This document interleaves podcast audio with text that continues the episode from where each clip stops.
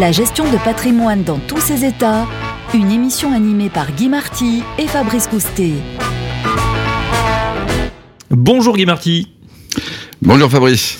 Aujourd'hui, on parle de la culture financière des Français. Alors, les Français sont-ils aussi nuls qu'on le dit? La Banque de France vient de dévoiler une enquête justement sur cette culture financière.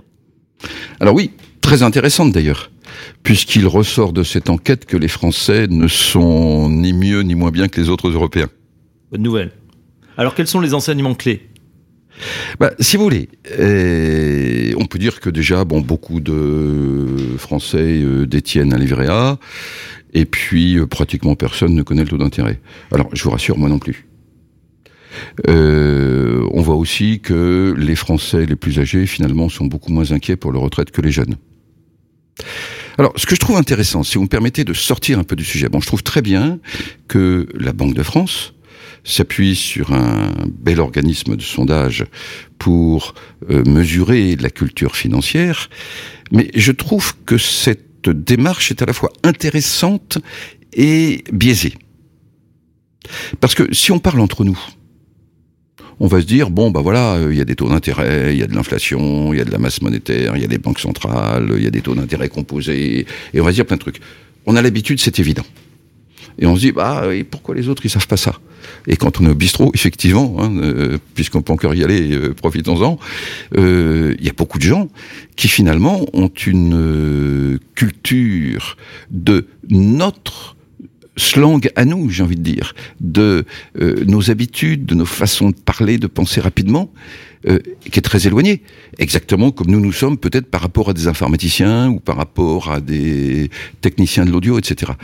Et donc, je pense qu'il y a un danger à ce que les personnes du milieu financier regardent de haut la population pour dire ouais ouais ouais ils savent pas ce qu'il faut faire. Et moi, je trouve que ce type d'enquête devrait être complété par, vous voyez, Pinterest, par exemple. Pinterest, bon, il y a 12 millions, je crois, euh, d'internautes actifs, ou je sais pas comment on appelle, hein, utilisateurs actifs, en France. Mhm. Il y en a près de entre 400 et 500 millions dans le monde. Et beaucoup de jeunes. Beaucoup de jeunes. Et chaque année, euh, Pinterest publie les statistiques, en gros, des 12 derniers mois, pour dire, voilà quelles sont les tendances.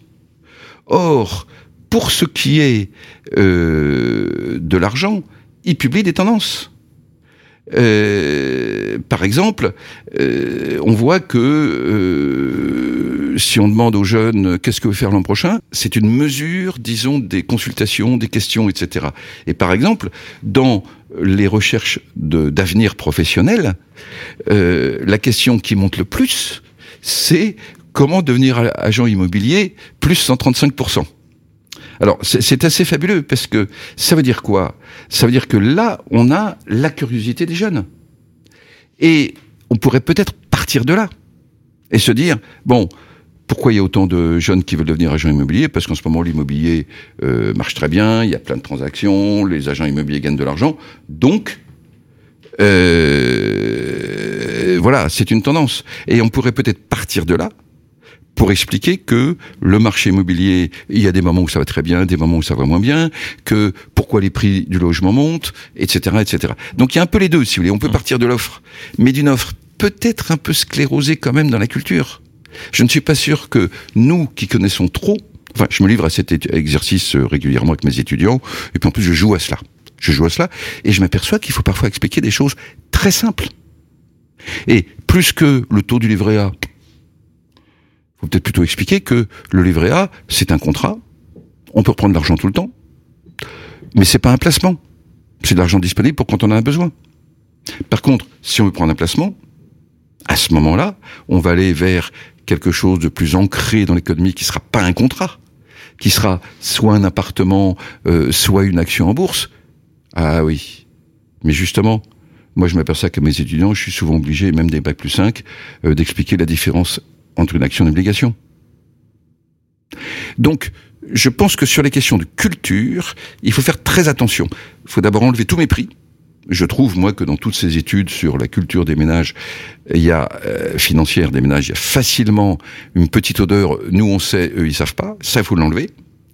Ensuite, ce qui est intéressant, plus 190% chez Pinterest pour euh, comment mieux placer mon argent comment placer son argent ou des, choses comme euh, euh, comment s'enrichir par les placements, etc. Il y a de la curiosité. Partons de cette curiosité. Vous voyez, par exemple, on a, nous, sur euh, Pierre Papier, un article que Google aime beaucoup, qui s'appelle Comment devenir riche. Bon. Et c'est vrai, vous tapez Google comment devenir riche, vous tombez assez rapidement sur un article qui s'appelle Investissement comment devenir riche, et c'est simplement l'explication du versement programmé ou du paiement mensuel. Si on met chaque mois un peu d'argent de côté, on y arrivera.